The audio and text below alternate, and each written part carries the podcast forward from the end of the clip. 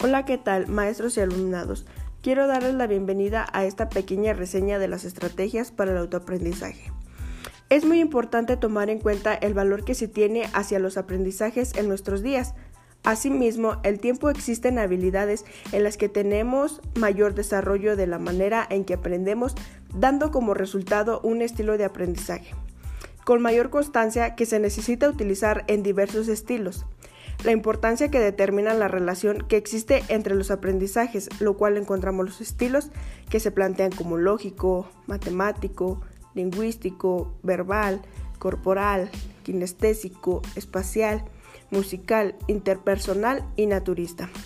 A pesar de la cantidad y diversidad de las excepciones, de cada individuo está relacionado con los estímulos externos que recibe el ser humano a través del cerebro que los interpreta para seleccionar el canal que sea conformado por visual, auditivo o kinestésico.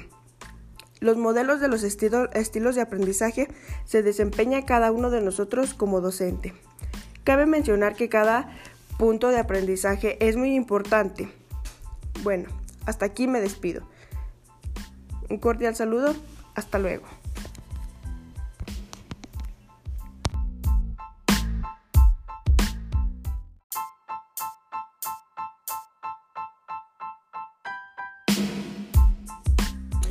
Hola, ¿qué tal, maestros y alumnados? Quiero darles la bienvenida a esta pequeña reseña de las estrategias para el autoaprendizaje. Es muy importante tomar en cuenta el valor que se tiene hacia los aprendizajes en nuestros días.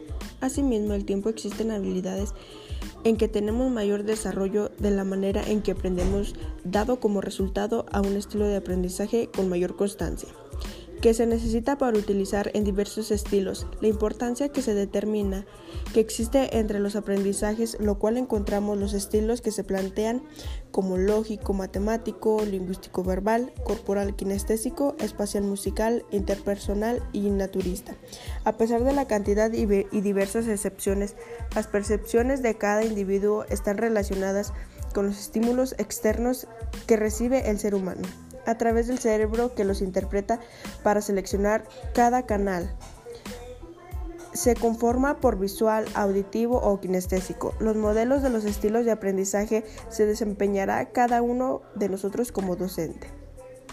Cabe mencionar que en cada punto de aprendizaje son muy importantes. Claro que sí. Y hasta aquí todo. Me despido. Un cordial saludo. Hasta luego.